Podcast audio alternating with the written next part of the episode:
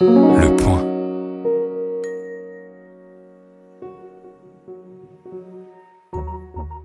Bienvenue chez Les Contrariantes, le podcast des idées élevées en liberté. Une émission où toutes les deux semaines, Peggy Sastre et moi-même commentons l'actualité, puis débattons avec un invité. Dans la première partie de cette émission, enregistrée juste après l'attentat de Nice, nous évoquons les récentes attaques islamistes qui ont frappé la France et les cascades de lâcheté qui ont pu y mener. Puis nous discutons avec la journaliste et intervenante en éducation populaire Nora Hamadi des banlieues du séparatisme islamiste en France. Bonjour Peggy. Bonjour Laetitia. Aujourd'hui, nous avons décidé de parler des récents attentats islamistes en France, c'est-à-dire euh, celui du vendredi 16 octobre où le professeur d'histoire Samuel Paty a été décapité par un terroriste, et celle du jeudi 29 octobre à Nice où trois personnes sont mortes lors d'une attaque au couteau. Peggy, je te laisse introduire ce sujet difficile. Donc effectivement, euh, comme tu le rappelais, le 16 octobre, euh, Samuel Paty, donc qui était professeur d'histoire-géographie au collège Bois d'Aulne de Conflans-Sainte-Honorine, a été assassiné et décapité en pleine rue par un homme de 18 ans, euh, Abdullah Anzorov, qui, qui était tchétchène, né à Moscou et vivant en France avec le statut de réfugié depuis l'âge de 6 ans. Et donc, comme beaucoup le monde, euh, cet attentat nous a énormément choqués. Et dès le lendemain, euh, tu m'as envoyé un message euh, me disant que ce qui te sautait aux yeux dans ce drame, c'était toutes les petites lâchetés qu'il avait rendues possibles.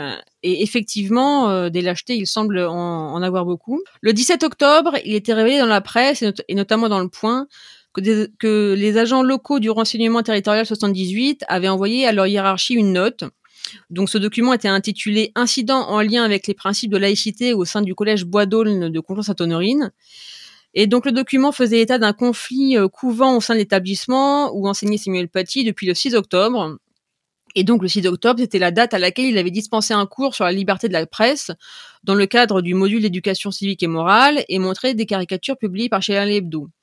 Donc toujours selon la note, il y a une mère d'élève qui aurait contacté le, lendemain la principale en, affirmant que sa fille avait été mise à l'écart car musulmane. Une réunion est organisée entre l'administration du collège, la famille de la jeune fille et le professeur qui a invité à s'excuser s'il avait été maladroit, donc là c'est entre guillemets, ce qu'il fait.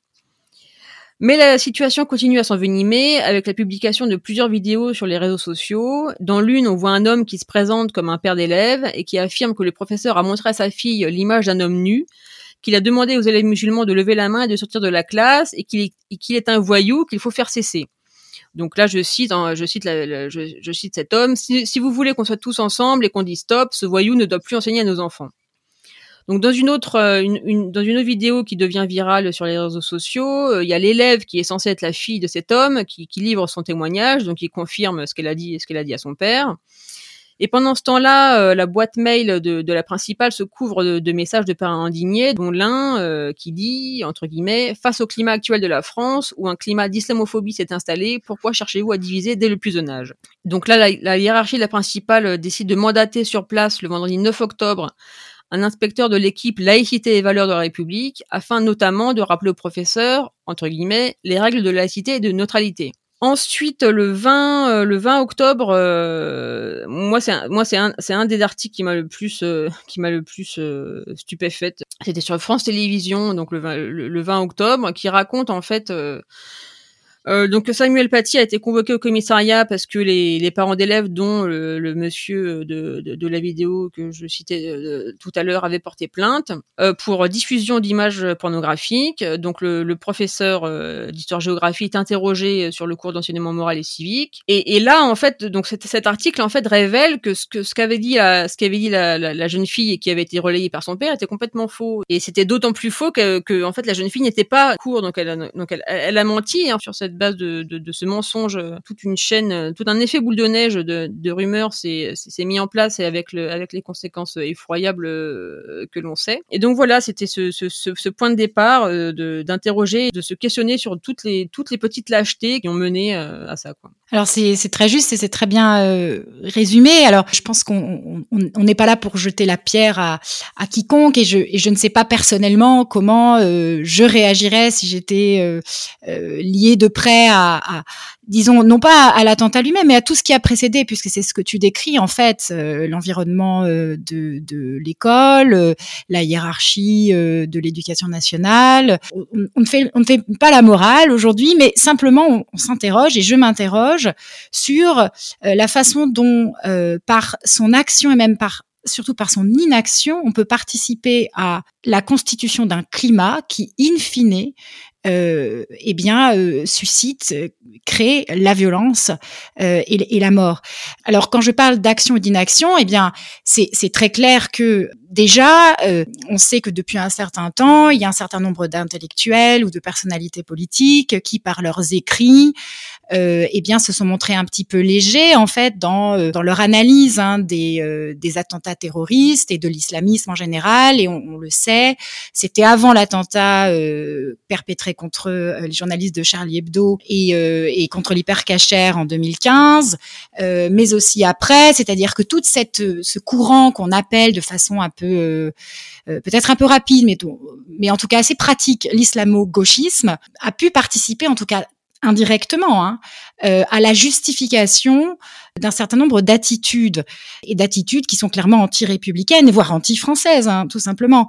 Mais il y a aussi d'autres choses, et ce que j'appelle euh, l'inaction, c'est le fait euh, de ne pas faire, de ne pas dénoncer, de ne pas aider, euh, et dans des tout petits détails. Puisque tu parlais de l'école, j'ai l'impression qu'à l'école, il se passe de toutes petites choses qui, en s'accumulant, créent vraiment de gros problèmes. J'ai lu récemment un, livre qui vient de sortir qui s'appelle Comment on a laissé l'islamisme pénétrer l'école de Jean-Pierre Aubin, qui est un ancien inspecteur de l'éducation nationale.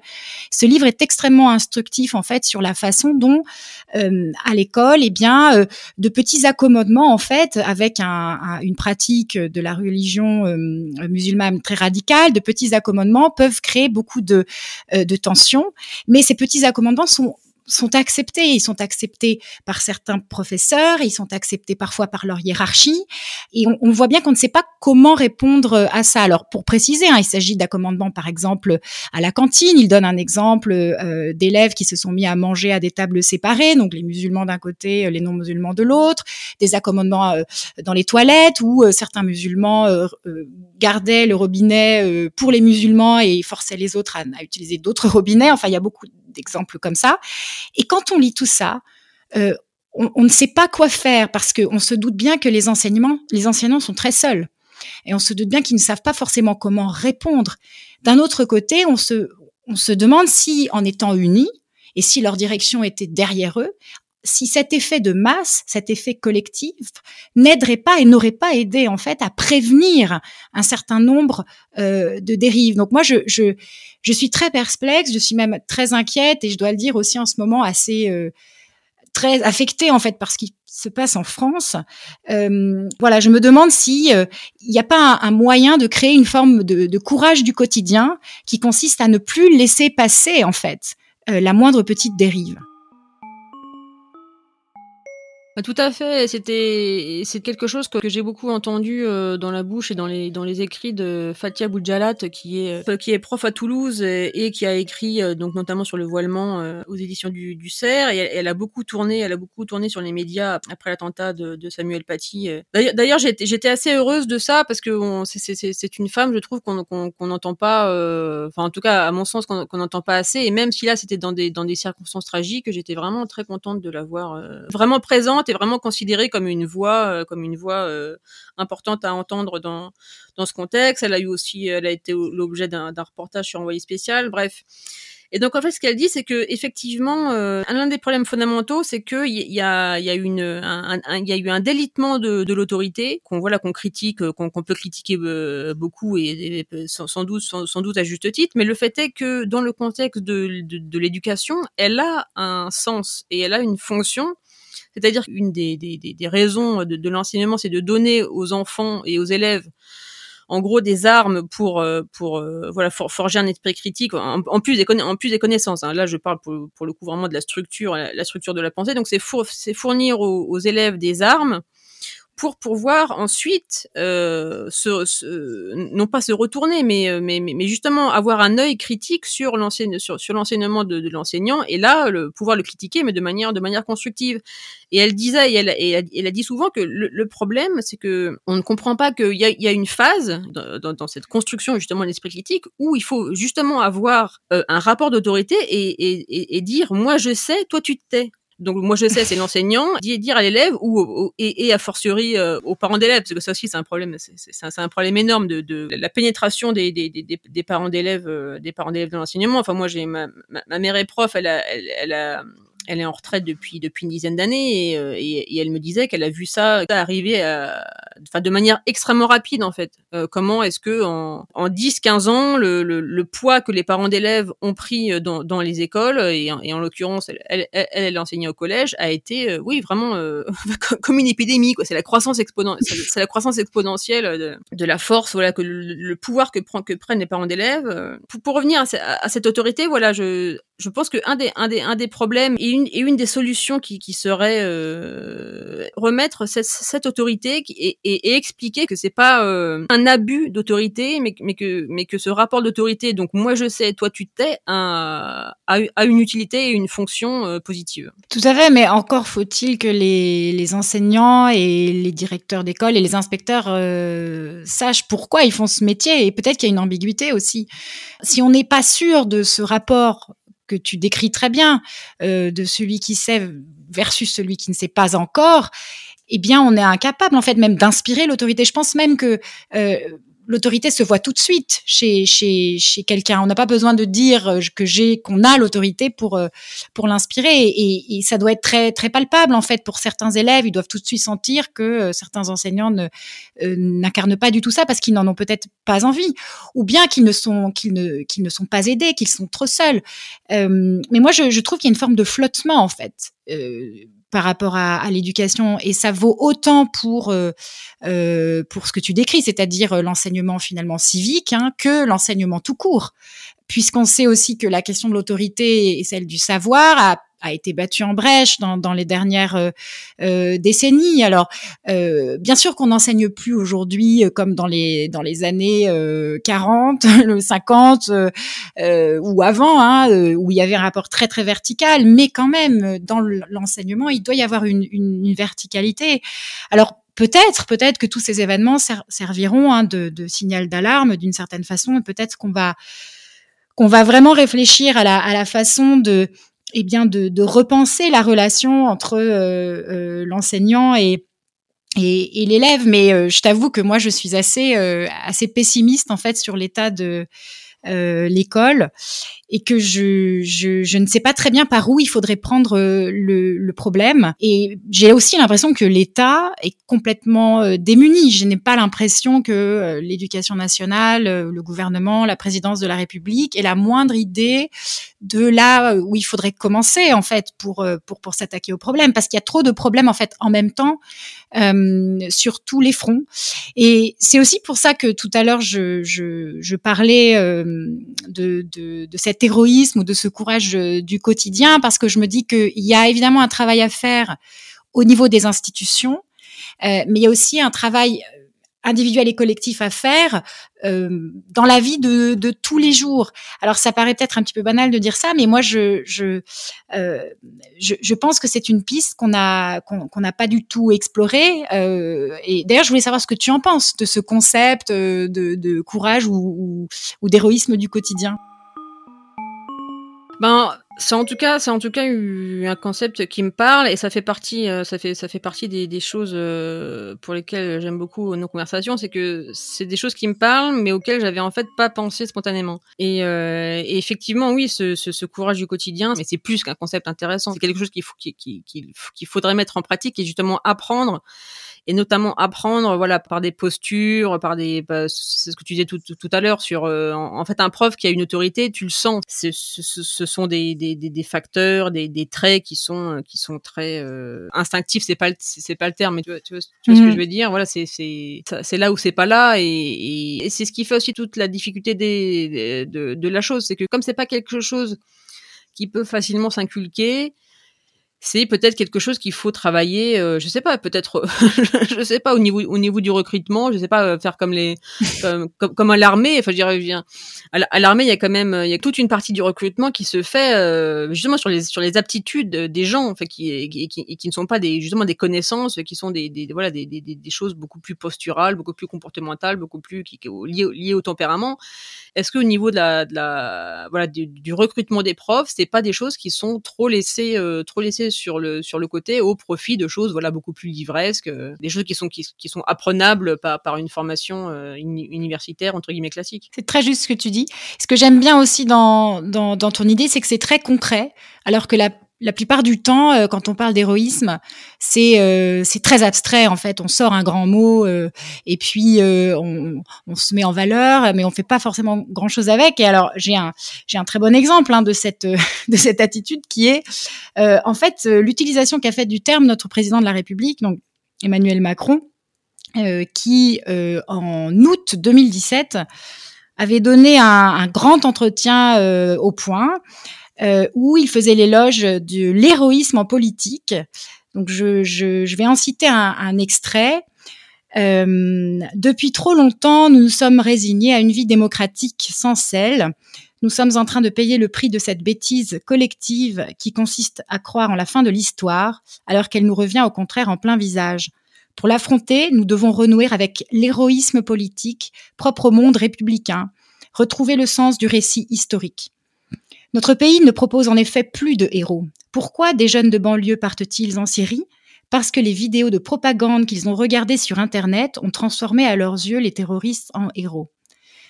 Alors, j'ai j'ai trouvé cette interview euh, à l'époque, notamment ce passage sur l'héroïsme, euh, très très agaçant en fait, euh, très prétentieux aussi. Et, et d'ailleurs, d'autant plus maintenant en fait, avec euh, les, les, les, trois ans qui se sont passés depuis, euh, où justement la France est dans une situation tragique historique.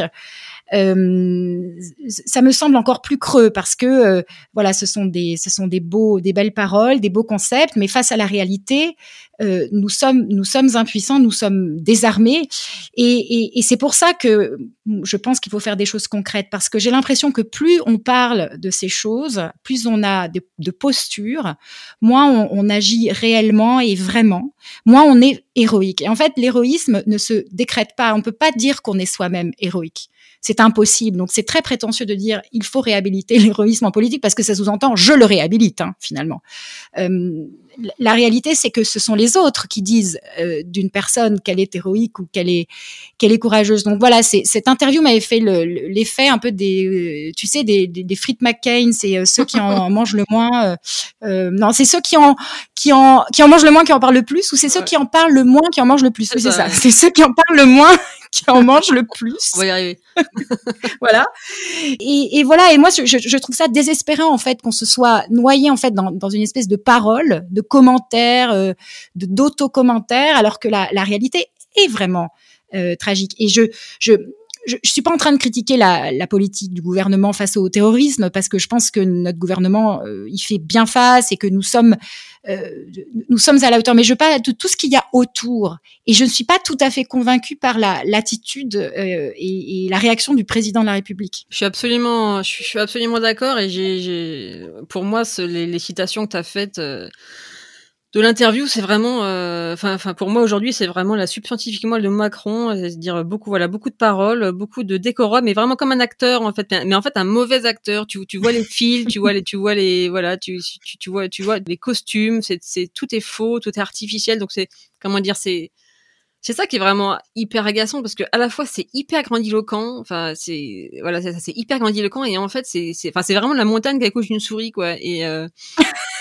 t'as as mis vraiment le doigt sur sur sur le, sur le problème de Macron et en plus et et, nota, et pas seulement Macron et aussi du et aussi du gouvernement parce qu'après l'attentat de de Samuel Paty, il y a eu tout, là, toute la, la, musique. Oui, on va restaurer les valeurs républicaines, euh, on va taper du poing sur la table. Oui, mais qu'est-ce que vous faites concrètement? Non, mais on va restaurer les valeurs républicaines, on va taper du poing sur la table. Oui, d'accord. Et, euh, et c'était une blague qu'un qu'un ami qu'un ami m'a fait euh, que, que, que je trouvais j'ai trouvé excellente.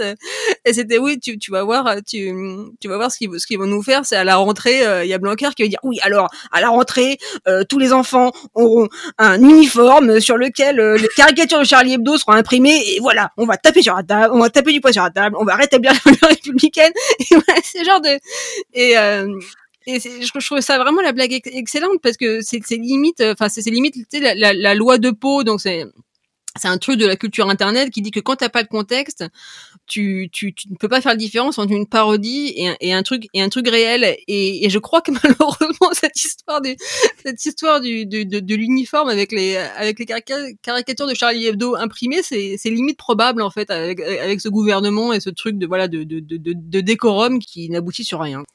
Très juste. Et euh, je trouve que c'était très visible aussi dans la, la cérémonie euh, en hommage à Samuel Paty, qui s'est tenue le 21 octobre à la, à la Sorbonne.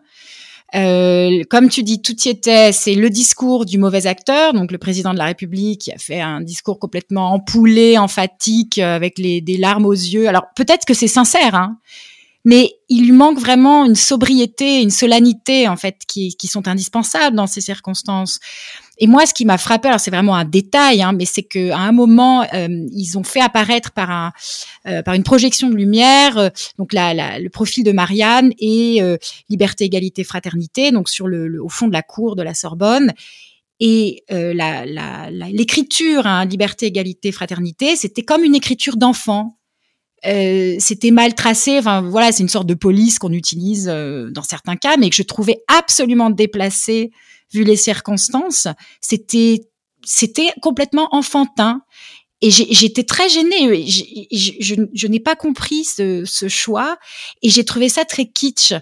Et en fait, euh, je, je trouve que tout cela est kitsch. Emmanuel Macron a quelque chose de kitsch la façon dont nous répondons à, aux circonstances est kitsch. Et, le kitsch en fait je je je, je reprends hein, euh, la définition de de, de Milan Kundera dans, dans l'insoutenable légèreté de l'être. Le kitsch c'est la station de correspondance entre l'être et l'oubli.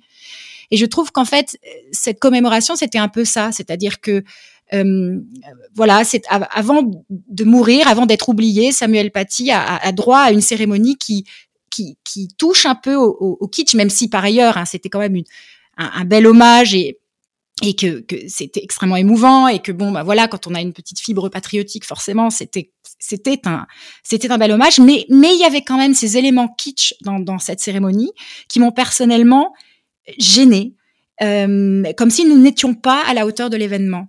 Non, mais effectivement, il y avait un truc super clip avec euh, je sais pas comment ça s'appelle genre la, la perche euh, la, la, la, perche de la caméra qui faisait le, le tour euh, enfin enfin voilà j'en avais parlé avec aussi avec deux amis genre on se croirait dans on se serait cru dans un clip de dans un clip de Kanye West quoi et et, et, oui c'est exactement ce que c'est exactement ce que tu dis problème de ce problème de kitsch mais moi je pense moi je pense aussi que c'est que c'est justement le problème de, de tous ces discours et de, et de, et de toute cette position en fait qu'a le gouvernement sur voilà les valeurs républicaines, etc. En fait, ils, ils essayent ils essayent de remplacer euh, une religion par une autre euh, sans comprendre que euh, en fait la base la base du problème quand on veut remplacer par une religion une religion par une autre c'est qu'en fait on renforce la première et, justement on ne fait que dévoiler l'artificialité et la et, et, la faiblesse en fait de la de la seconde qu'on veut qu'on veut plaquer sur sur la première, alors que à mon avis, euh, mais là bon c'est la c'est plus que la laïcarde, c'est la, la, la, la, grosse athée matérialiste euh, qui, qui parle.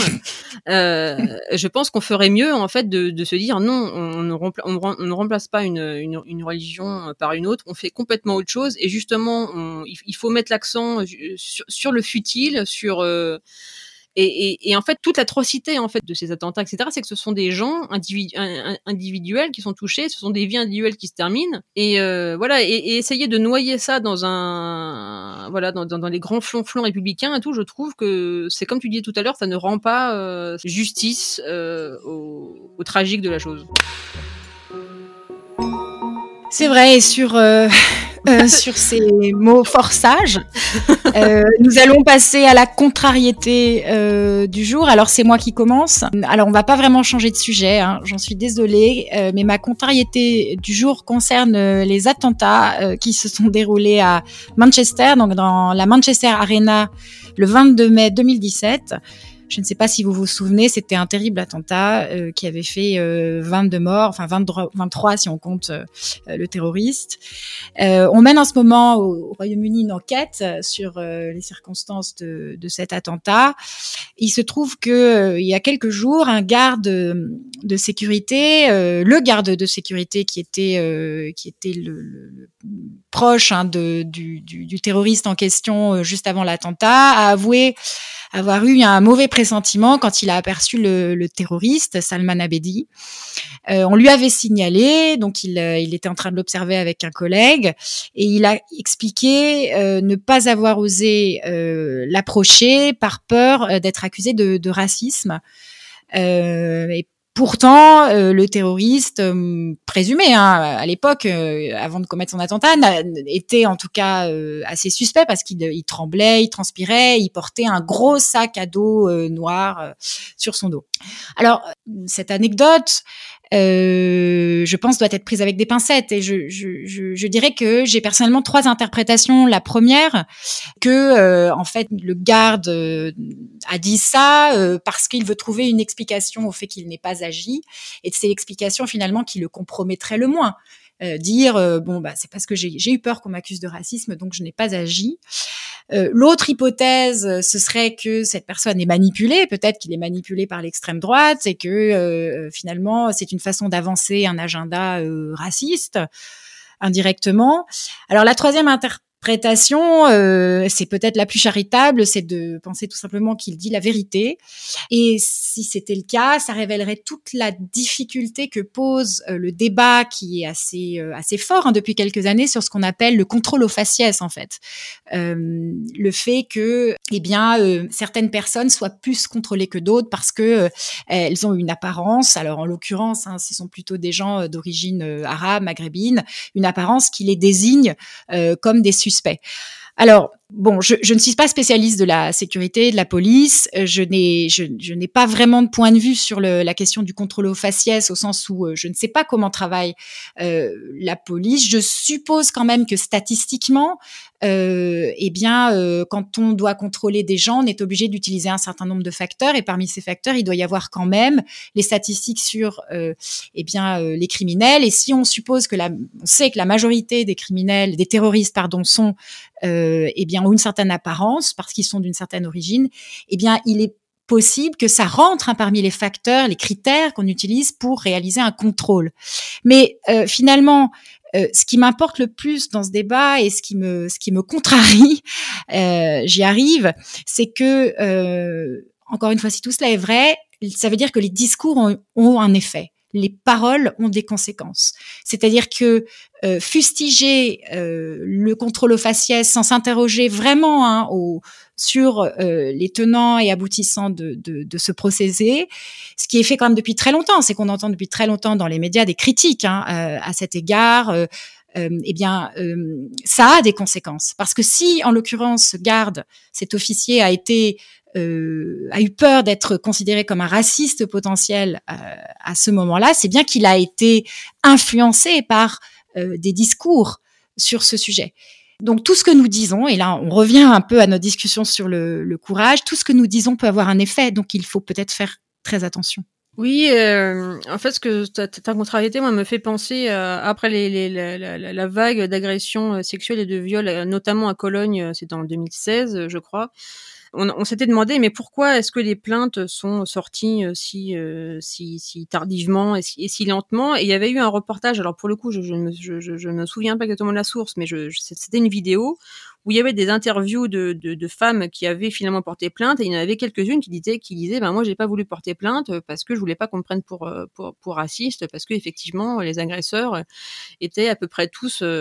Aujourd'hui, on sait qu'ils étaient qu'ils étaient majoritairement majoritairement marocains euh, et algérien, je crois. Euh, voilà, donc elle disait, elle disait voilà texto, voilà, j'ai, pas voulu porter plainte parce que je voulais pas qu'on, qu'on, qu'on me prenne pour une raciste. Et ça, comme, comme, comme tu dis, euh, je trouve qu'on s'interroge pas assez sur justement les conséquences, euh, les conséquences des discours, donc voilà que tu as bien résumé. Et en fait, les conséquences en fait en fait sur les sur sur le différentiel coût-bénéfice parce que je pense et sans trop me tromper je je, je pense que c'est pas si difficile de faire des formations euh, pour, sur sur les gardes euh, sur la police etc pour, pour, pour dire que effectivement euh, ce qu'on appelle le, le, contrôle of faciès a a une base statistique voilà statistique effectivement mais ils peuvent avoir de, de, des appréhensions différenciées selon les profils des gens mais c'est pas pour autant euh, qu'il euh, voilà il y a des règles de prudence à faire etc et, je pense que voilà je pense qu'il y a un discours à faire à faire passer que c'est justement au niveau des coûts des bénéfices, c'est quand même plus grave d'avoir un attentat qui se produit que d'avoir un type qui est, euh,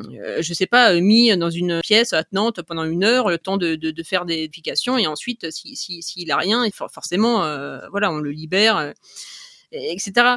Et je pense que ça, c'est un discours, euh, c'est des propos et c'est des, c'est des faits en fait, c'est des, des, des, données qui sont mal, euh, qui sont pas assez euh, véhiculées et, euh, et, et, diffusées. Et je, et je, pense en fait qu'avec avec relativement peu d'efforts et de, et de changements, voilà, sur, sur le terrain, on pourrait arriver à, à, à résoudre ce, ce, ce problème. Parce que je, sais pas, statistiquement, euh, c'est euh, les, discours qu'on peut entendre du genre ah bah oui, vous vous contrôlez pas pareil les, les petites mémés euh, les, avec eux des types en, en, survêtement qu'on l'air louche. Ben oui, c'est normal en fait. Et ce que tu disais tout à l'heure sur sur sur la sur la, la, force des discours etc. C'est je pense aussi un des problèmes aujourd'hui, c'est que on a trop peur. Je, pense que les risques les, risques de, de, de, de en gros voilà du contrôle au faciès et tout sont relativement plus facilement contrôlables que que les les qu'il y a à, à dire voilà c'est raciste et on le fait pas quoi. Oui bien sûr. Euh, écoute, euh, Dieu t'entende. J'ai envie de dire. Alors c'est bien parce que ma contrariété reste un peu dans, dans cette dans, cette ambiance euh, dans cette ambiance colorée, euh, joyeuse, etc.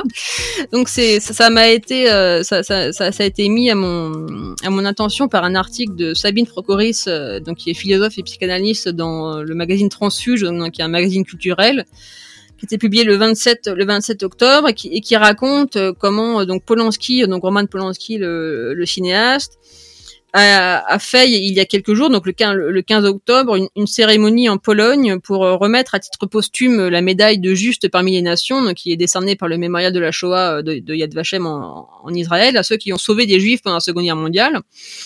Et donc dans ce cas, en, l'occurrence, c'est la famille, euh, c'est le couple Stefania et Jan Bukala, qui est le couple de paysans polonais qui l'a accueilli quand il avait quand, il avait 9 ans pendant la guerre et qui l'a maternellement sauvé de, de, de l'extermination euh, où, sa mère, euh, où sa mère, elle, elle, elle n'a pas survécu. Et donc, euh, donc Sabine Procoris raconte que le, donc que le lieu, le lieu a été, a été tenu secret.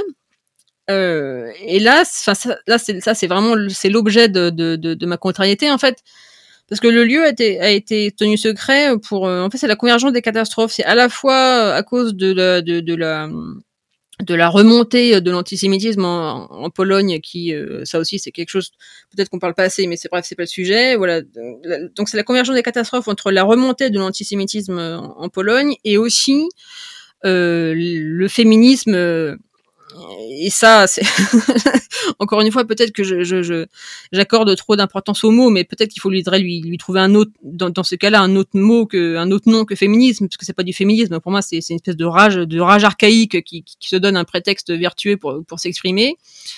Et quand je parle de convergence des catastrophes, c'est qu'en fait, euh, dans ce féminisme-là, voilà, qui, qui, qui s'en prend à Poloski parce que il a violé euh, il a violé euh, Samantha Gamer quand elle avait quand elle quand elle avait trois ans, avec tous les tous les problèmes judiciaires qui sont qui, ont suivi, etc. En fait, il y a, une réactivation de vieux tropes euh, anti, antisémites. Donc voilà, le, le juif hypersexuel qui, euh, qui qui mange ou viole des enfants, etc. Et, euh, et, ce que rapporte, euh, ce que rapporte Sabine, Sabine Procoris, c'est qu'en fait, à, donc à, Joël Zinzevin, qui est le directeur euh, du département des Justes, on lui a posé la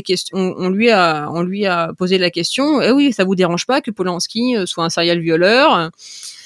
Euh, et là, il répond, euh, donc c'est Procoris qui, le cite, et c'est euh, la citation qui est stupéfiante pour dire pour euh, voilà pour employer un, mot bien petit par rapport à, la réalité, c'est personne bien sûr ne peut savoir à l'avance ce qui arrivera aux gens une fois devenus adultes.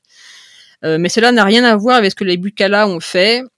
Euh, donc là, c'est c'est Procoris qui c'est Procoris qui, qui commente et je suis tout à fait euh, d'accord avec avec avec avec ce commentaire. C'est en gros voilà, on, on, pouvait pas savoir qu'il allait devenir violeur. C'est de la c'est c'est de la c'est de la mauvaise graine. Mais bon, euh, voilà, il a, été sauvé. Là, et, et Procoris, elle dit en fait la, seule réponse que Joël Zinzevin aurait dû aurait dû faire à journaliste, c'est euh, c'est alors vous pensez qu'il aurait qu'il aurait fallu gazer Roman Polanski quand, il avait 9 ans? Et, ça, c'est, j'en reviens euh, à la, convergence des catastrophes. C'est, euh, c'est, tout ce qu'on entend avec le discours féministe que, j'aime pas. Et pour finir, et, euh, c'est, ce que Procuris souligne, on a justement une réactivation de tous les tropes euh, antisémites, et c'est ce qu'on a entendu notamment au César.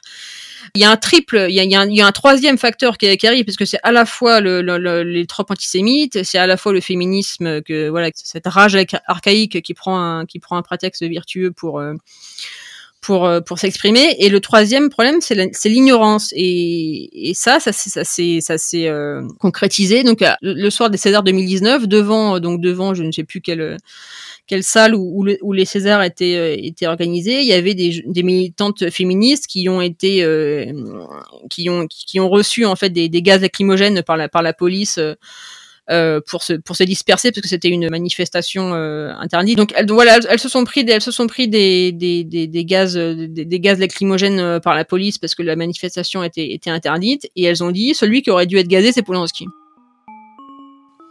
C'est vrai qu'on ne, on, on, on, ne sait quoi répondre. Enfin, c'est, on ne sait même pas par, où, par quel bout prendre le problème. Mais ça, ça, enfin moi, ce qui me, ce qui me, ce qui me frappe de toute façon, c'est cette espèce de, de surplus de, de, ressentiment. Mais, mais, enfin, tout le monde peut être sujet au ressentiment, mais là, c'est quasiment le ressentiment comme, comme, comme manière d'être. Euh, et en effet, c'est un dévoiement total hein, de la cause euh, féministe. Mais, mais moi, j'ai l'impression que ce sont des cas qui relèvent vraiment de la psychiatrie hein, par, par moment. Euh, et aussi parfois peut-être d'histoires personnelles tellement mal vécues et peut-être à, raison hein, euh, des drames personnels, mais qui sont réinjectés ensuite dans un euh, dans un combat politique et ça prend une ampleur complètement disproportionnée euh, à tel point qu'on qu'on dit des qu'on dit des, des, horreurs. Enfin, je, je... c'est l'horreur de la bêtise. Enfin, c'est la, bêtise de l'horreur et l'horreur de la bêtise qui s'exprime là-dedans. Oui. Et j'avais trouvé euh, en, en, préparant cet épisode euh, une phrase de Nietzsche. C'est un fragment posthume de Nietzsche qui date de l'automne 1887 et qui dit plus médiocre, faible, soumis et lâche se montre un individu, plus il sera porté à délimiter le mal. De point. Chez lui, le domaine du mal sera plus vaste. L'homme le plus bas le verra en toute chose.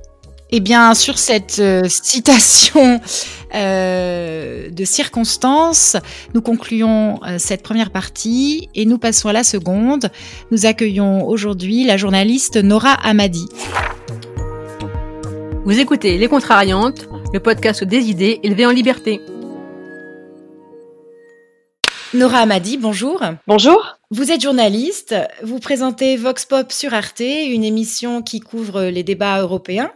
Auparavant, vous avez travaillé dans la presse écrite, puis été rédactrice en chef et présentatrice des émissions Europe Hebdo et Enquête d'Europe sur Public Sénat. Vous êtes également rédactrice en chef du magazine Fumigène, je cite, un journal engagé, positif, indépendant et citoyen, dynamité par des banlieusards, militants associatifs, reporters, artistes et autres porte-voix. Parmi vos autres engagements, le projet ZEP, Zone d'expression prioritaire, un dispositif média innovant d'accompagnement des jeunes de 14 à 28 ans à l'expression. Vous allez souvent à la rencontre de jeunes des quartiers pour dialoguer avec eux et comprendre leur vision du monde. Dans une tribune co-signée dans Le Monde en octobre 2019, Jusqu'où laisserons-nous passer la haine des musulmans?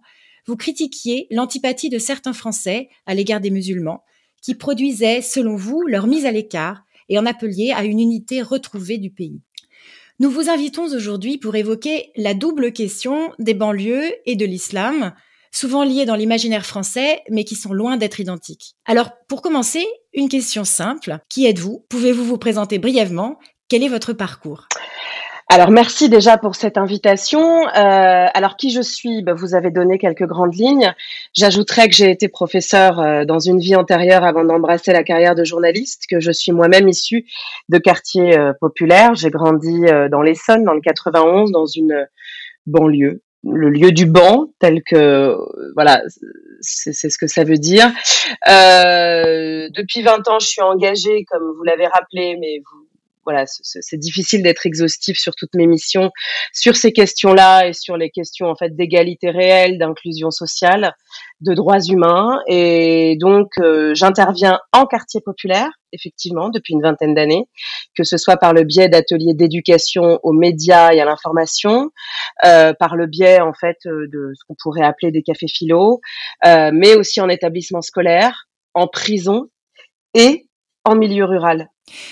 Alors, si on se concentre sur votre engagement euh, associatif dans les quartiers populaires, euh, je voulais vous demander pourquoi vous aviez cet intérêt, ce que vous faisiez exactement là-bas, et surtout quel était votre diagnostic sur ces lieux? On travaille en fait euh, depuis des années à faire émerger en fait des récits. Et par ce biais-là, euh, on pousse en fait euh, des jeunes gens beaucoup, enfin jeunes gens, jeunes filles ou même de manière un peu plus intergénérationnelle tous ceux qui souhaitent se lancer dans ces travaux, soit d'écriture, soit de petits journalistes de terrain, on leur permet en fait de se raconter. Euh, donc on, on vient, euh, que ce soit en service jeunesse, euh, en maison de quartier, en centres sociaux, et on intervient en fait avec des groupes de jeunes, de moins jeunes, euh, et on leur permet de produire leur propre récit. Voilà, racontez-nous, qui êtes-vous, de quoi vous voulez parler? Euh, et de fait, euh, bah, quand on les pousse à parler de leur réalité, alors ça peut être très drôle. c'est en ça en fait que mon engagement associatif vient de là, c'est que la manière dont on dépeint ces lieux du banc, cette banlieue, a toujours été, euh, pour ma part, très éloignée de ce que j'y ai vécu. Voilà, on a toujours tendance à construire un récit qui est aussi en fait une construction médiatique au, même titre que tout le reste, euh, qui serait en fait des zones de non-droit, des zones euh, qui seraient euh, voilà aux prises avec le deal, avec l'islamisme, avec la violence, avec voilà la pauvreté. C'est vrai, cette réalité-là existe, mais euh, c'est réducteur en fait euh, que euh, de ne représenter en fait ces espaces de vie que comme ça. Moi, j'y ai grandi et c'est aussi en fait des espaces de mixité folle. C'est aussi en fait des espaces qui ont permis bah, des, des moments de joie absolue, des fêtes, des, des des espaces où euh, le rapport au sport, au corps, euh, voilà, et euh, à la solidarité qu'on peut avoir dans ces quartiers est absolument folle. Et c'est des récits, enfin, c'est des représentations qu'on ne retrouve pas dans ces, dans ce qu'on peut avoir aujourd'hui et même hier en fait dans les médias. Et pour notre part, il était important collectivement que nous, euh, issus en fait de ces quartiers qui avons connu cette réalité plurielle, diverse, euh, on soit en capacité en fait de produire ces récits-là et de construire d'autres imaginaires, tout simplement, en disant que oui, c'est vrai, mais les zones rurales ont aussi des problématiques, tout comme euh, les zones urbaines, euh, les, les, les, les quartiers plus privilégiés portent aussi d'autres problématiques et qu'il est nécessaire en fait d'être pluraliste, divers, équilibré dans ce traitement-là. Et c'est de là en fait que vient cet engagement. Est-ce que vous pensez que l'un des problèmes euh, vient du fait que la République euh, n'ait pas fait ou ne fasse pas assez euh, pour les banlieues et notamment dans les écoles? Et là, il y a beaucoup de, il y a, beaucoup de divergences dans les discours. Il y a certains qui estiment qu'on y a trop investi, d'autres pas assez, d'autres encore qui pensent qu'on a mal investi. D'autres encore, comme le, géographe Christophe Guilluy, euh, constatent que les trajectoires d'ascension sociale dans les banlieues, euh, donc des gens qui quittent ensuite celles-ci ne sont pas rares, que ce sont plutôt les que ce sont plutôt des territoires de transit. Quelle est vous votre analyse là-dessus? On n'a pas véritablement investi. Il suffit pour ça en fait de se bah, de se baser sur euh, des productions de rapports qui sont celles en fait de nos autorités, que ce soit euh, ce qu'a pu produire la Cour des comptes depuis des années autour de ce qu'on appelle la politique de la ville, euh, politique de la ville qui a été créée dans les années 80 et qui était censée jouer un petit peu un rôle d'emplâtre pour justement corriger ces inégalités en fait d'investissement dans les institutions. quand vous citez l'école, je renvoie en fait à un rapport qui a été rendu euh, il y a deux ans, euh, qui a été rédigé par euh, le député républicain Cornu Gentil, entre autres, et qui pointe effectivement qu'un territoire comme la Seine-Saint-Denis, le 9-3 comme on dit, c'est dire à quel point la stigmatisation de ce territoire est aussi importante dans la manière dont on le désigne. des, tout dans, dans, dans leur rapport démontre en fait qu'il y a des disparités d'investissement fous, que ce soit dans les écoles, que ce soit dans la police, que ce soit dans la justice, que ce soit dans la santé. Et c'est ça en fait qui est terrifiant quand on voit les chiffres portés en fait dans ce rapport, tout comme euh, ils ont pu être portés auparavant, je vous, je vous, le disais par la Cour des comptes ou par tous ceux qui ont travaillé sur ces questions, c'est que aujourd'hui un élève du 93 perd en moyenne une année de scolarité car ses professeurs par manque de professeurs nommés ou par euh, ce qu'il a des, professeurs pas remplacés. Euh, on pourra très bien arguer en face qu'effectivement on a mis en place des ZEP qui sont devenus des REP, puis des REP+, sauf que de fait on se rend compte, et je renvoie là-dessus à une, étude que Thomas Piketty avait euh, faite en 2004 sur des, des, des en fait de, de 98, c'est que pour pouvoir en fait avoir les mêmes taux de réussite scolaire entre les zones de réseau d'éducation prioritaire et hors réseau d'éducation prioritaire, il faudrait que d'un côté, on ait des classes à plus de 25, à budget constant bien entendu, et de l'autre, des classes à 11.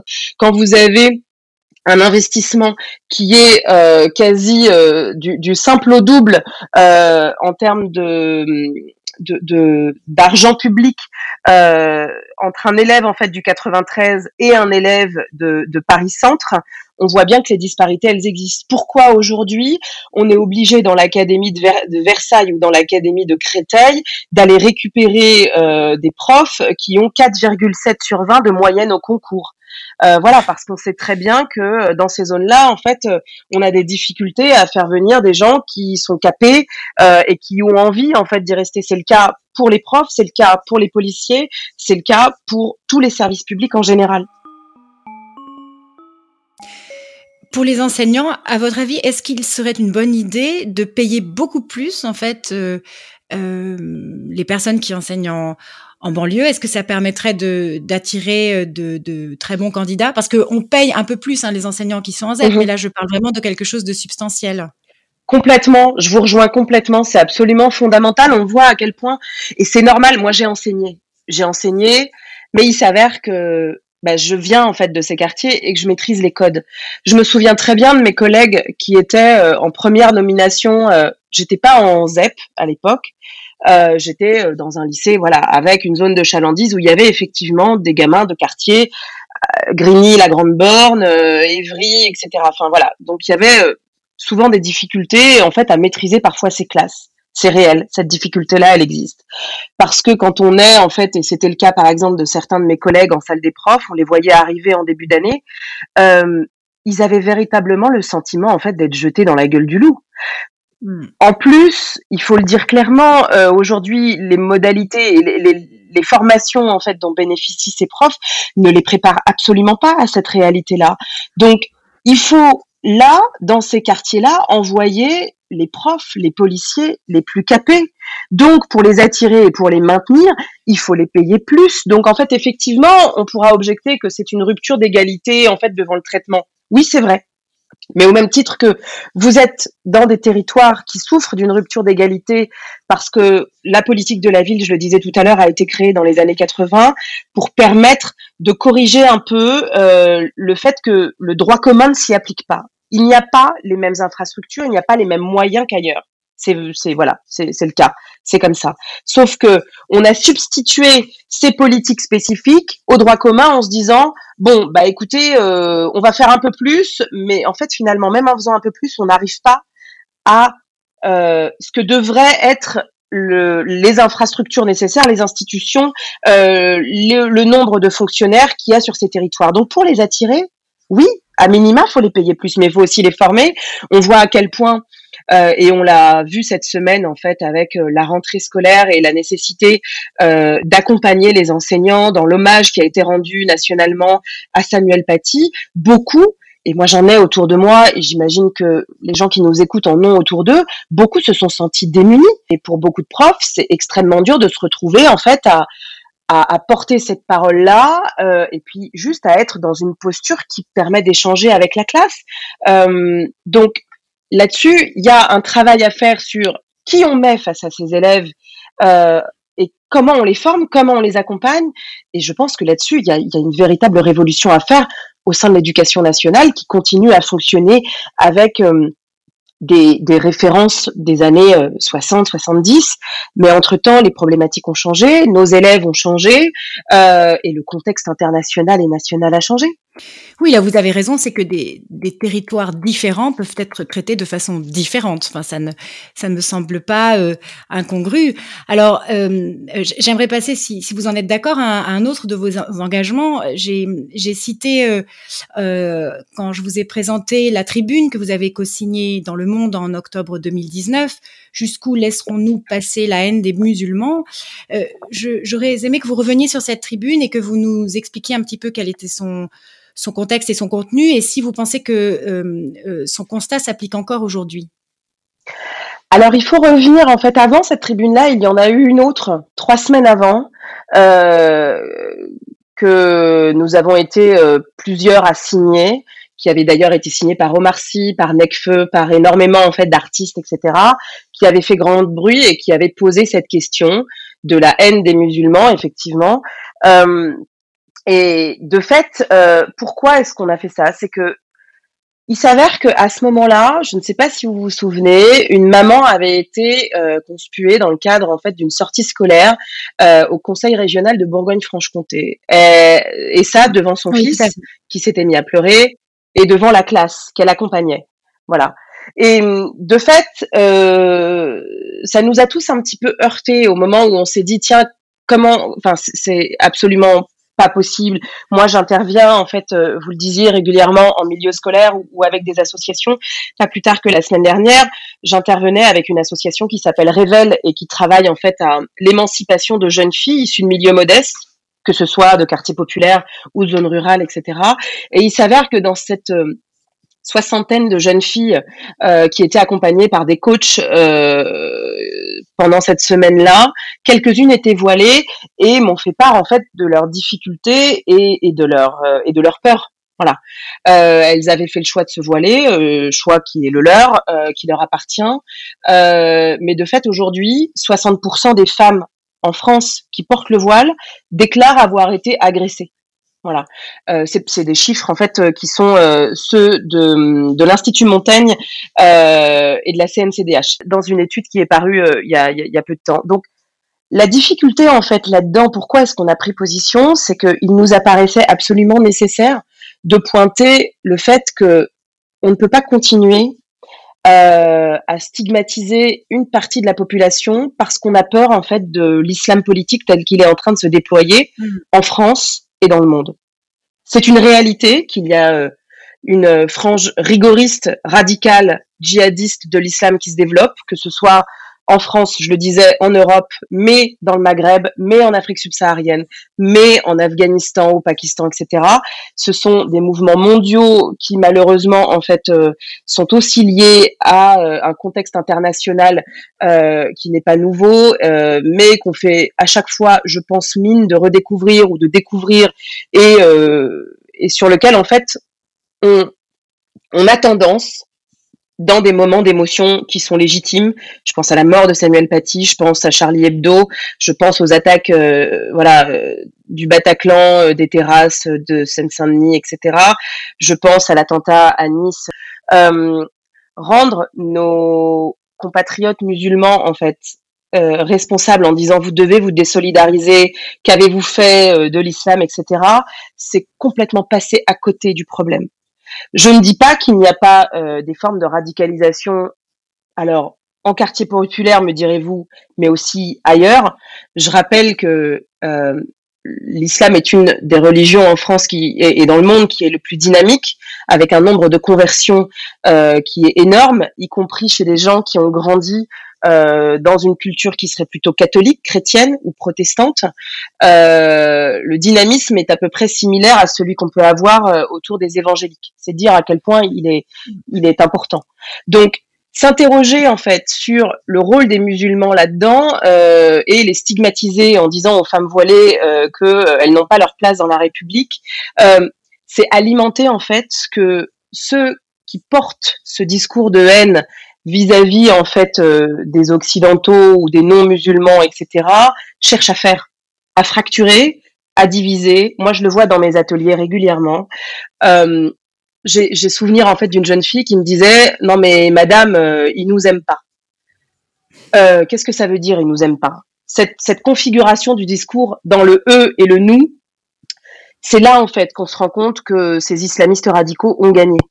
Voilà, parce que euh, cette cette exclusion en fait qu'on crée par ces discours-là, euh, elle finit par alimenter en fait une figure de rejet que ces plus jeunes euh, interprètent et du coup finissent eux-mêmes par euh, comment dire se, se, se, ranger en fait euh, dans l'esprit qu'ils ne font pas partie de la communauté nationale. Donc c'est pas évident hein, parce que tout ça est une ligne de crête. J'entends que effectivement euh, souvent je dis que la figure de de l'arabe, l'étranger en fait a été remplacée par la figure du musulman. Euh, mais c'est pas en fracturant et en désignant en fait un bouc émissaire euh, qui par ailleurs, quand on prend euh, ce qui se passe en fait à l'étranger, notamment en Afrique subsaharienne, dans le Maghreb, en Syrie, etc., les premiers à subir cette, euh, ces attentats terroristes sont les musulmans eux-mêmes. Et malheureusement, euh, cette, tribune en fait nous avait conduit à ça en disant stop, arrêtons. Là, on est juste en train d'alimenter une détestation en fait de tous, et on tombe dans un piège qui est tendu par les terroristes. C'est ce qu'ils veulent en fait nous fracturer, et on y arrive particulièrement. C'est pour ça que sur la question du séparatisme, pour revenir à la première partie de, de cet échange, euh, la question en fait de la place de la République là-dedans, je vais vous raconter une anecdote, mais moi, dans les années 90, j'étais dans mon quartier et on a vu petit à petit les associations d'éducation populaire, les structures en fait en bas d'immeubles qui nous permettaient d'avoir des activités fermées les unes après les autres en raison de coupes budgétaires. Mais il s'avère qu'au même moment, porté en fait par cette dimension de, de conquête internationale euh, d'une frange en fait euh, d'islam radical euh, qui était voilà il fallait voir où on en était euh, fin des années 80, début des années 90 en Algérie, euh, au Maroc, euh, en Afrique subsaharienne. voilà, le, le, GIA, enfin les années noires en Algérie, on était en plein dedans. Il s'avère qu'à ce moment-là, une mosquée, qui n'est pas une mosquée en tant que telle, mais un, un groupuscule installe une salle de prière au-dessus en fait du collège dans lequel je, je suis. Et tout ceci avec le blanc-seing, disons-le clairement, euh, d'une municipalité qui n'a pas voulu voir, qui a fermé les yeux, euh, voilà. Et de fait, on s'est retrouvé quatre, cinq ans plus tard avec un quartier qui a été absolument transformé. C'est-à-dire que moi j'ai grandi euh, dans un moment où, où la question religieuse n'existait pas. Moi, je suis athée. Euh, je, je, je, je, suis pas. Enfin, je viens d'une famille de culture arabo-musulmane, mais je suis complètement athée. Euh, et euh, c'était pas un sujet. Et quatre ans plus tard, en fait, mon quartier s'était complètement transformé et euh, on avait des problématiques de non-mixité qui se posaient, des femmes qui avaient décidé de porter la baya, des hommes qui étaient en camis, etc., etc. quand je vous dis qu'en fait, ça s'est fait avec le blanc-seing parfois des municipalités, c'est qu'on sait à quel point, et on l'a vécu dans beaucoup de quartiers populaires en France il y a une forme de clientélisme qui s'est mis en place aussi mmh, mmh. sur ces questions. Euh, et que à l'époque, et je commençais à militer euh, quelques années plus tard, euh, beaucoup de militants dans les quartiers disaient attention, voilà ce qui va se passer, faites attention, ne faites pas ça, ne laissez pas faire, etc., etc. Mettez en place des cours d'arabe pour éviter en fait que les jeunes gens qui veulent euh, profiter de ces cours d'arabe aillent vers cette structure en fait qui qui qui ne qui ne représente rien et on ne sait pas qui y a derrière, etc. Et en fait, on n'a pas voulu voir. On a, dans certaines municipalités, cautionné.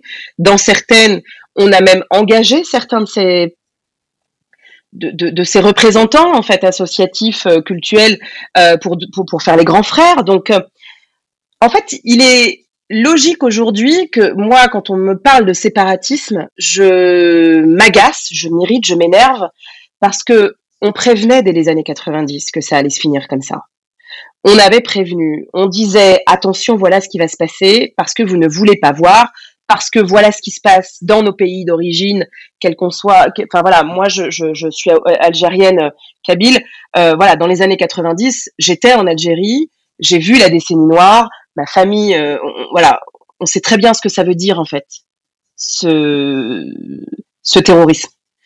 Euh, donc de voir en même temps en fait qu'on avait supprimé les adultes, que les services jeunesse fermaient et que les seuls qu'on voyait sur le terrain désormais c'était ceux-là, on savait comment ça allait se terminer. La nature a horreur du vide et c'est là qu'en fait le séparatisme, c'est à mon sens pas celui des musulmans de ces quartiers ou des habitants de quartiers populaires, c'est que la République en fait n'est pas réelle dans ces quartiers. La promesse républicaine, euh, elle a été trahie et pas qu'une fois.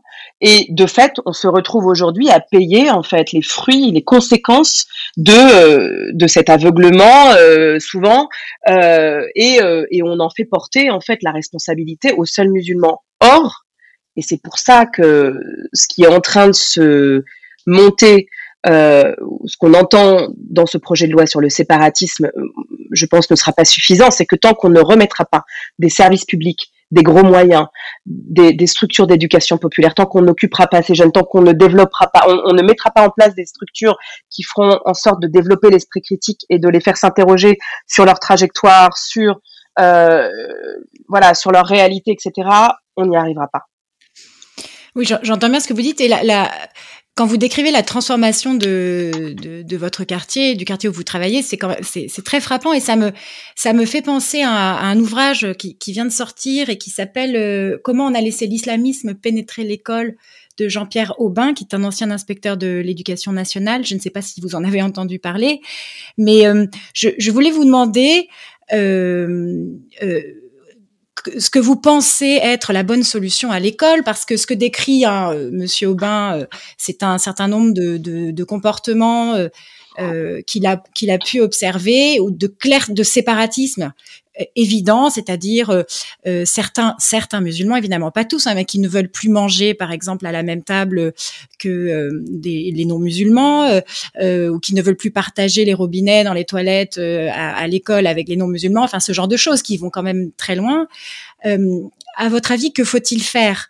Parce que, comme vous le dites, on peut discuter des responsabilités et c'est une, c'est une discussion qu'il faut avoir, mais il faut aussi trouver des actions concrètes. Alors, pour intervenir en, en, en, milieu scolaire depuis longtemps, je ne serais pas aussi euh, pessimiste dans le constat que peut l'être Monsieur Aubin. Je n'ai pas lu son ouvrage, euh, mais euh, tout, tout, la plupart des, les professeurs que j'ai autour de moi, les interventions euh, que, que, je suis amenée à faire très régulièrement, démontrent en fait que c'est vraiment des épiphénomènes et je, je, je suis pas en train de minimiser la réalité euh, de ce type de comportement, mais à un moment, prenons vraiment garde à euh, ne pas monter en épingle en fait. Euh, quelques cas d'un établissement à l'autre pour en faire une généralité. Moi, ce que je vois, c'est qu'effectivement, euh, bon, la question du voile euh, à l'école, euh, elle pose quand même plus trop problème. Euh, c'est-à-dire que de manière automatique, les jeunes filles l'enlèvent et rentrent. La problématique qui se pose typiquement, c'est celles qui ne veulent pas l'enlever et qui du coup se retrouvent dans des écoles privées hors contrat, etc. Et on voit à quel point ça c'est problématique. Donc voilà. Après, clairement, là-dessus. Euh, quand je vous disais tout à l'heure, euh, au-delà du constat, qu'est-ce qu'on fait pour les professeurs, qu'est-ce qu'on fait pour créer ça, euh, l'institution scolaire n'est pas aidée en fait face à ça. Moi, j'interviens souvent dans des classes de, de, de, copains, de profs, etc. Je suis marraine de plusieurs classes médias, etc euh, où je, travaille euh, avec des professeurs documentalistes et, ils me sifflent dès qu'ils ont un besoin en fait de, de porter une parole un petit peu délicate ou d'organiser euh, des, euh, des, des, moments d'échange qui nécessitent en fait d'être un peu formés sur ces questions, que ce soit de laïcité, de manière d'échanger. Et ça, c'est vrai que voilà, moi avec mes structures, on, on l'est formé, voilà, et on forme. Et, euh, et, en fait, il y a une véritable demande aujourd'hui de la part des, euh, des, professeurs à être formés sur ces questions. Comment est-ce qu'on aborde les choses? C'est pas simple en fait. Est-ce que euh, est-ce qu'il faut montrer euh, les caricatures de Charlie Hebdo tout de suite? Moi, je sais que quand j'interviens, j'arrive jamais en fait de manière détournée, enfin j'arrive jamais de manière frontale sur la question de la laïcité et de la religion et de Charlie. Je, je pose pas aux gamins la question vous êtes Charlie ou pas Charlie. C'est pas comme ça que que enfin tout du moins c'est ma manière, c'est ma pédagogie. Mais je pense que là-dessus, il va falloir apprendre à travailler en collectif. Euh, des structures qui travaillent sur ces questions, qui sont formées sur ces questions, il en existe énormément. Sauf que l'éducation nationale, et je ne parle pas des professeurs, euh, a toujours tendance à fonctionner en vase clos. Euh, et je pense qu'il va falloir ouvrir l'école. Voilà. Euh, que ce soit en fait euh, aux parents, parce que les parents vont aussi avoir besoin d'être accompagnés sur ces questions. Euh, que ce soit en fait recréer des structures d'éducation populaire, comme je le disais, euh, former les professeurs, former euh, les, les, les, les agents à toutes ces questions, parce qu'en fait souvent on se rend compte que les clashs adviennent quand il y a de l'incompréhension, des clichés et des représentations des deux côtés. Quand on a un tiers médian, enfin médiateur, ce que moi, ce qui est mon rôle quand je fais des ateliers en scolaire, euh, je peux me permettre de dire des choses que euh, un instituteur ou enfin un, professeur des écoles ou, un prof aurait du mal à dire parce que devant ses élèves, il représente en quelque sorte l'institution scolaire et que euh, certains de ses élèves ne vont pas s'autoriser à porter une parole en fait qui pourrait être comprise ou mal comprise ou mal interprétée, etc. C'est l'avantage d'avoir un tiers en fait et de faire cette intermédiation. Et je pense que là-dessus, il y a véritablement en fait des moyens énormes. Vous n'imaginez. Moi, j'ai la main. Enfin, je, je, je, suis le, le, les mains dans le cambouis euh, au quotidien avec des structures qui déploient en fait des euh, bah, des savoir-faire absolument dingues. Et ce qui est ce qui est encore plus fou, c'est que ça ne passe jamais le, enfin ça passe jamais, rarement, ça passe rarement en fait le le, la, cour d'école, quoi. Euh, on est en extérieur, on travaille avec des collectivités, on travaille avec des prisons, on travaille, euh, mais passer l'école, c'est souvent en fait parce que les profs eux-mêmes luttent contre leur administration, euh, parce que si on n'est pas labellisé, etc. Enfin, c'est extrêmement compliqué de rentrer dans l'école. Et en fait, je pense que l'école doit faire un véritable aggiornamento sur sa manière de fonctionner et sur la manière dont on accompagne les profs sur ces questions. Donc oui, le constat, il est euh, ce qu'il est. Pour boucler tout ça, euh, j'irai pas jusqu'à euh, jusqu'au constat de Monsieur Aubin sur ces questions. Je pense que c'est beaucoup moins grave qu'il n'y paraît. La question, en revanche, des caricatures de la liberté d'expression, du droit au blasphème, elle nécessite d'être martelée, expliquée et qu'on fasse véritablement de la pédagogie. Et je pense que cette pédagogie-là, euh, enfin, il suffit pas d'avoir une parole verticale comme on peut l'entendre aujourd'hui en mode c'est comme ça, c'est pas autrement. On voit bien à quel point cette pédagogie, il faut la faire aussi vis-à-vis euh, des pays avec lesquels euh, on est aujourd'hui en conflit sur cette question, euh, le boycott des produits français, les manifestations qu'on a pu avoir, etc. Euh, ce droit au blasphème, il nécessite d'être expliqué et, et, il suffit pas en fait de décréter et, et c'est ça en fait le plus difficile, c'est que pour euh, faire de la pédagogie, il faut prendre le temps de cette pédagogie. Je pense qu'il est temps de reconvoquer une forme de nuance en fait autour de, autour de ces questions. Tout le monde a envie en fait de trouver une solution ensemble. Euh, les musulmans de sortir en fait de la stigmatisation qu'ils subissent et dont ils sont en fait euh, les premières victimes. Euh, de l'autre côté, euh, sortir de la peur, euh, sortir en fait des représentations, des clichés, recréer des ponts et faire en sorte que l'école en fait soit peut-être au centre, mais on peut peut-être pas tout demander à l'école. Euh, c'est en ça en fait que les collectivités, les élus doivent aussi en fait prendre leur part et faire en sorte que ce qu'on avait dans les années 70-80 et qui ont permis en fait à, à autant de ces enfants justement de prendre l'ascenseur social ou tout du moins l'escalier. Et, euh, et, vous citiez euh, Christophe Julie tout à l'heure euh, effectivement beaucoup en fait ce sont des zones de transit et vous avez raison beaucoup sont encore en capacité aujourd'hui et je le vois tous les jours d'être des transfuges de classe et, de, et, de, sortir en fait de, de ces quartiers là et, et d'avoir des, des, des, trajectoires qui sont brillantes pourquoi dans ce cas-là ne, pas focaliser un petit peu plus là-dessus en termes de construction médiatique pour faire en sorte d'apaiser? Je pense que fondamentalement, et c'est peut-être ce qui nous sauvera, euh, sortir de, cette hystérisation en fait du débat, euh, poser un peu plus les choses, euh, assumer en fait la nuance et, et la complexité la pensée complexe, comme dirait euh, euh, le président de la République. Euh, et c'est peut-être ce qui va nous permettre en fait de sortir de tout ça. Je ne pourrais pas être plus, plus d'accord, mais quand même pour pour revenir sur la question de, des amalgames et de, la, et de la stigmatisation.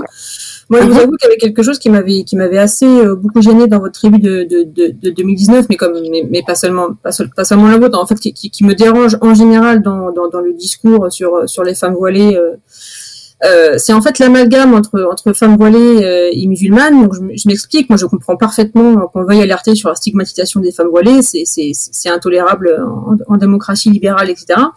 Mais je pense qu'il y a aussi un, véritable problème, c'est que c'est qu'en fait il est aussi périlleux de laisser la culture musulmane à ses membres les plus orthodoxes et les plus conservateurs. Et la, et la question du voile relève aussi d'un problème de, de, conformisme et de pression sociale. Et c'est une question qui divise les femmes musulmanes et a, fortiori ex-musulmanes ou, athées ou athées de, de, culture musulmane, je sais pas comment on peut, comment on peut le dire. Est-ce que vous n'avez pas l'impression que ce qui manque aussi euh, dans, dans, le discours dans, dans le discours public, c'est que ces femmes-là euh, sont invisibilisés euh, et, et, qu'en fait on présente le débat comme, comme vous dites comme une polarisation en gros contre la République et ses, populations immigrées alors que voilà les, populations immigrées ou d'origine immigrée sont beaucoup plus diverses euh, qu'on qu'on le présente euh, habituellement. Et, l'autre question pour, terminer, c'est que effectivement, il faut replacer, il faut ces questions-là dans, dans, dans, des dans des problématiques internationales, euh, etc. Et ce qu'on voit aujourd'hui à, l'international, c'est que euh, la sécularisation, voire euh, jusqu'à l'athéisation des, des, populations, bat son plein dans les pays, bat son plein dans les pays musulmans. Euh, sans compter en fait que voilà que le, que le, conflit entre libéraux et orthodoxes agite toutes les toutes les, les religions depuis leurs origines, islam y compris. Donc qu'est-ce que comment comment vous comment vous postez qu'est-ce que vous pensez de ce que je viens de dire? Euh, sur la question du voile, euh, je pense que je, serais un, peu plus. Euh, je n'ai pas de problème en fait avec le voile et je me rends compte à quel point effectivement il y a une dimension de pression sociale chez certaines jeunes filles quand elles décident de l'adopter parce qu'elles sont dans un milieu où il est mal vu de ne pas le porter. C'est vrai c'est ça existe. Euh, D'autres en fait euh, le choisissent euh, parfois même contre leur propre famille, contre enfin contre la vie de tous. moi je l'ai vu dans ma propre famille et ça a été des déchirements absolument fous. voilà. mais j'ai aussi vu et c'est ça aussi qui est intéressant que il y a des femmes en fait qui l'adoptent euh, par véritable conviction, euh, parce qu'elles sont pieuses, euh, mais que elles, elles se lancent dans des grandes études et elles font, elles ont des, des postes absolument incroyables. elles sont extrêmement brillantes. Enfin, la question, enfin, voilà, ça, paraît fou, mais ça se pose même pas. Donc, je pense que là-dedans, je serais dans l'idée de respecter euh, ce qu'elles souhaitent et les laisser en fait avoir leur propre trajectoire et leur propre cheminement par rapport en fait à, à, à, à leur euh, à leur manière en fait de, de se vêtir quoi.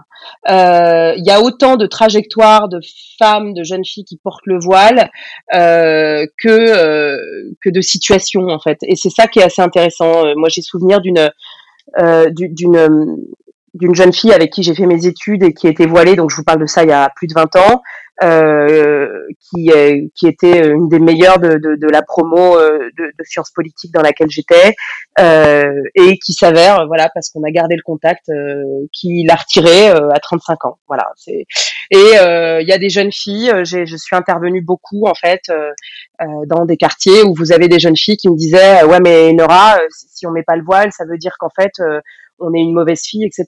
Bah, euh, écoutez, je serais peut-être euh, plus pragmatique euh, en disant que si ce voile leur permet de continuer en fait à sortir, à faire des études, à faire du sport, et que c'est la condition sine qua non pour que elles puissent en fait avoir une once de liberté qui leur permet d'accéder euh, à l'école, à l'instruction, et donc de fait à l'émancipation, et donc de planter une graine pour qu'elles fassent leur choix en toute conscience, ben, je suis personne pour juger.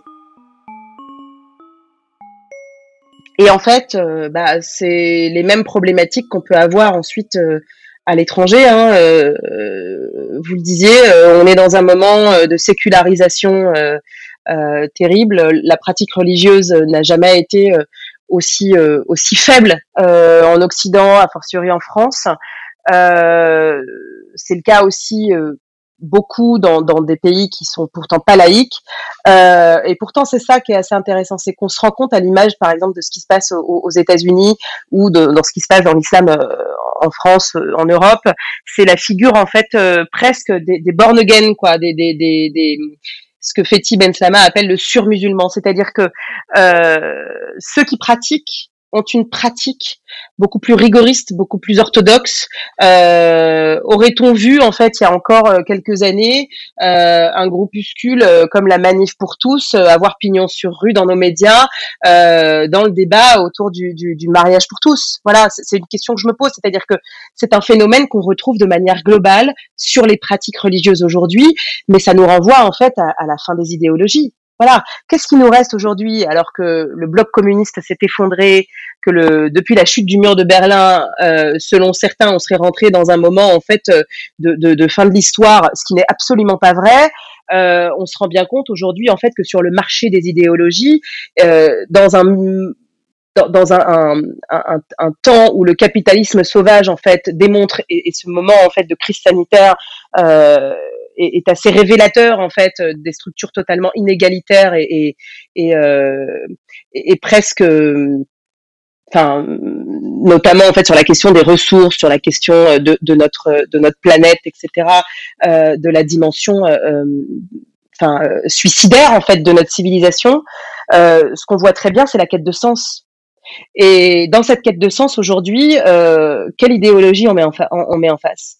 Euh, Branko Milanovic, euh, qui est euh, un, un, économiste serbe qui travaille aux États-Unis, le dit bien en fait sur le marché des idéologies aujourd'hui. Il n'y a que le capitalisme et ce capitalisme est sauvage. Et de fait, qu'est-ce qui vous reste si vous voulez renverser en fait et, dans une dimension presque romantique, si je puis dire, de l'engagement? vous avez aujourd'hui l'engagement sur la question du climat, avec aussi une forme de radicalité chez certains. Euh, vous avez euh, les engagements féministes, euh, vous avez euh, l'engagement autour des questions de non-discrimination, etc., etc. Et vous avez les quêtes religieuses. Et en fait, dans une voilà, dans, dans, dans un monde en fait, euh, je vais pas ici citer Gramsci, euh, le monde ancien euh, et le monde nouveau qui tarde à arriver, et, dans ce clair obscur surgissent les monstres. Mais on est peut-être aussi dans un moment comme celui-là où en fait, voilà, il y a euh, des modalités d'un monde nouveau qui sont en train de se créer, plus numérique, plus en réseau, etc. Mais la quête de sens fait que pour certains, euh, qui ne sont pas forcément inclus, qui euh, voilà sont euh, radicalisés, euh, enfin pas radicalisés, mais qui, qui, qui seraient dans une dynamique en fait de, de, de désaffiliation, et ben en fait à un moment on, on se tourne vers une idéologie qu'on considère comme étant euh, celle des victimes dans le monde, euh, celle voilà, et c'est l'islam, euh, et, euh, et du coup ça, ça, ça, rencontre en fait quelque chose qui vient combler un vide. Euh, c'est aussi pour ça que c'est assez intéressant de voir qu'il euh, y a énormément de convertis euh, qui se tournent en fait et qui et, et qui et qui deviennent musulmans. Et c'est ça que je trouve assez intéressant, c'est que vraiment il faut se poser la question de la quête de sens de nos sociétés aujourd'hui. Je suis absolument, je suis, je, je, je partage, je partage assez, assez absolument euh, votre constat, mais peut-être moi j'aurais pas le, enfin pour pour revenir pour pour pour insister en fait euh, sur sur sur sur mon point, euh, c'est que effectivement moi non plus j'ai aucun problème, euh, j'ai pas de pour le coup j'ai j'ai pas d'islamophobie comme on comme on peut comme on peut le le, le formuler, j'ai etc. Mais le problème, c'est que en fait, nous, les modérés et les libéraux, nous pouvons vivre avec des fanatiques et des extrémistes. Mais l'inverse n'est pas vrai. Il y a, quand même euh, un, projet hégémonique dans l'islamisme, comme dans tout, euh, comme dans tout euh, euh phénomène religieux extrémiste. Mais le fait est qu'aujourd'hui, historiquement, comme, vous disiez au début de cette conversation, c'est l'islam et, l'islamisme et l'islam politique qui, a, cette dynamique contemporaine. Et donc, est-ce que on se voile pas non plus la face en euh, je dis pas que c'est je, dis pas du tout que c'est votre que c'est votre position mais est-ce qu'on est-ce qu'on se voile pas aussi la face en disant bon euh, il faut il faut il faut être euh, voilà ça, va bien se passer euh, il faut il faut être il faut être tolérant etc le, le, le problème c'est voilà c'est ce que je disais c'est que euh, les fanatiques et les extrémistes n'ont pas envie de vivre avec des libéraux et des modérés et notamment euh, ceux qui sont dans, ceux qui sont dans, dans, leur culture comme comme vous disiez et ça c'est ça c'est c'est attesté, c'est prouvé, il y a aucun, y a aucun, y a aucun souci là-dessus. Euh, les premières victimes, à plus de 80% euh, du, du, du, terrorisme et du, du, fondamentalisme, je sais pas comment on appelle ça, mais bref, des violences, des violences religieuses islamistes euh, aujourd'hui sont, sont, sont, musulmanes et, euh, et ça c'est voilà. Après, euh, il y a effectivement chez certains, mais je, je pense qu'ils sont pas si majoritaires, une volonté en fait de se couper de de la nation parce qu'ils estiment en fait que la nation n'est pas à l'image de ce qu'elle devrait être pour leur permettre de vivre leur foi totalement et c'est oui ça arrive. Euh, et, je ne suis pas certaine en fait qu'il y ait de solution miracle en fait. Et c'est pas ni en les enfermant comme euh, on peut entendre en fait euh, certains représentants politiques dire qu'il faudrait sortir des textes internationaux sur les droits humains pour créer un Guantanamo à la française qu'on va régler la question. après, il faut rester dans le cadre de la loi. Et alors que on a quasi un projet de loi euh, antiterroriste qui a été voté euh, chaque année depuis 20 ans. Euh, ce dispositif-là, en fait, il nous permet de véritablement lutter. Voilà, que ce soit si c'est de la question en fait terroriste dont on parle. après, à un moment, c'est comment est-ce qu'on met les moyens pour faire en sorte de contrôler un, un, peu les choses. mais il n'en demeure pas moins qu'à mon sens, tant qu'on remet pas euh, de l'éducation partout, tant qu'on fait pas en sorte en fait de contrer ces discours euh, avec des contre-discours euh, sur le terrain, au plus près des gens, faire en sorte aussi parfois de contrer des discours intrafamiliaux, hein, disons-le clairement. moi, quand je vous dis que je travaille avec des associations et que j'ai des jeunes filles qui qui sont parfois en difficulté dans leur propre famille, euh, bah écoutez, euh, oui, bah on compose et puis on fait en sorte en fait euh, de les accompagner pour que, sans être dans la rupture euh, familiale, euh, elles soient en capacité en fait de continuer une scolarité. Que voilà, c'est ça la réalité. C'est qu'en fait à un moment, je suis pas certaine et je renvoie au travail extraordinaire que fait euh, le, le, le FFMED, qui est une association qui travaille aussi à l'émancipation des femmes en Méditerranée, qui a travaillé euh, à la fois euh, au Maghreb, en Italie, en Espagne, dans les voilà, dans, dans, les Balkans et compagnie. la question de l'émancipation quelle qu'elle soit, elle est compliquée à travailler si vous êtes dans une fracture nette et franche. Voilà, c'est que de fait, on en arrive à ce qu'on vit aujourd'hui, c'est-à-dire une polarisation et, euh, et, quelque chose en fait qui nous fera pas avancer. Donc là-dedans, euh, vous rappelez le cadre de la loi, euh, bah, il n'y a pas de, il a pas de clientélisme ni euh, de, de de négo possible, hein, euh, si je puis dire. Euh, et donc, de fait, ça veut dire que au niveau des, des institutions, il faut être assez clair. mais en fait, sur cette question de la pratique religieuse euh, et euh, et de la nécessité en fait de laisser les gens pratiquer, euh, c'est bien ça le problème, c'est que tant que on aura aujourd'hui et, et, prenons les choses clairement, un pays, que ce soit l'Arabie Saoudite ou le Qatar, qu'on a laissé investir dans nos quartiers populaires je vous renvoie en fait à ce qui s'est passé sous Nicolas Sarkozy. Euh, il devait quand même y avoir un fonds qatari qui devait investir dans nos quartiers. Euh, tant qu'on continuera effectivement à avoir des puissances étrangères euh, qui euh, viennent et qui, et qui et qui profitent en fait de l'abandon de, de, de, ces zones euh, pour venir investir pour faire du soft power, bon, bah, il faudra pas s'étonner. Voilà. Et si en plus en même temps on n'a pas, euh, on se donne pas les moyens en fait de, de, de, mettre sur le terrain des gens en fait qui portent ces valeurs euh, de mixité, euh, de, de, vivre ensemble, euh, telles qu'on les, voilà, de laïcité telle qu'on les entend. Euh, bah, écoutez, euh, à un moment, euh, va pas falloir s'étonner qu'on continue à avoir ce phénomène. Et quand je vous disais qu'il faut être pragmatique, c'est que là, il n'y a pas de coup de baguette magique. C'est-à-dire que ce qu'on paye depuis 40 ans, on va pas mettre euh, deux ans à récupérer la situation. Et ça, faut, faut, faut en être euh, certain. On a laissé euh, deux générations en fait aux prises avec cette réalité, enfin deux voire plus, hein, si on parle en fait de, de la République inachevée dans certaines zones de France. ben en fait, à un moment, il va falloir revenir remettre des gens sur le terrain, accompagner l'école, euh, les structures associatives euh, et, euh, et, en fait ouais, faire reprendre reprendre ce terrain qu'on a abandonné il y a déjà 30 ou 40 ans quoi et ça va effectivement ça va être long. Eh bien, sur ces mots réalistes et concrets, nous devons conclure.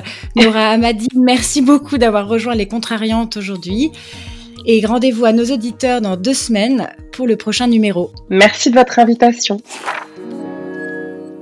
C'était Les Contrariantes, le podcast des idées élevées en liberté, présenté par le magazine Le Point, à retrouver toutes les deux semaines sur lepoint.fr, Apple Podcast, Spotify, Deezer et Google Podcast. Le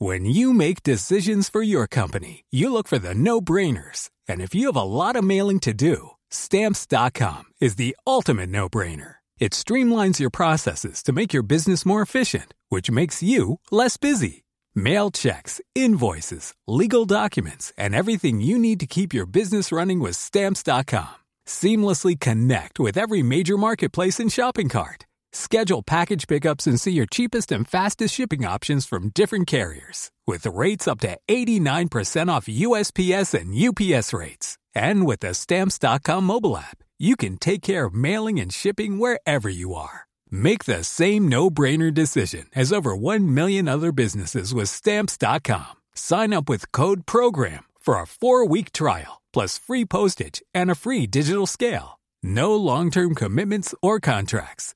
That's stamps.com. Code program.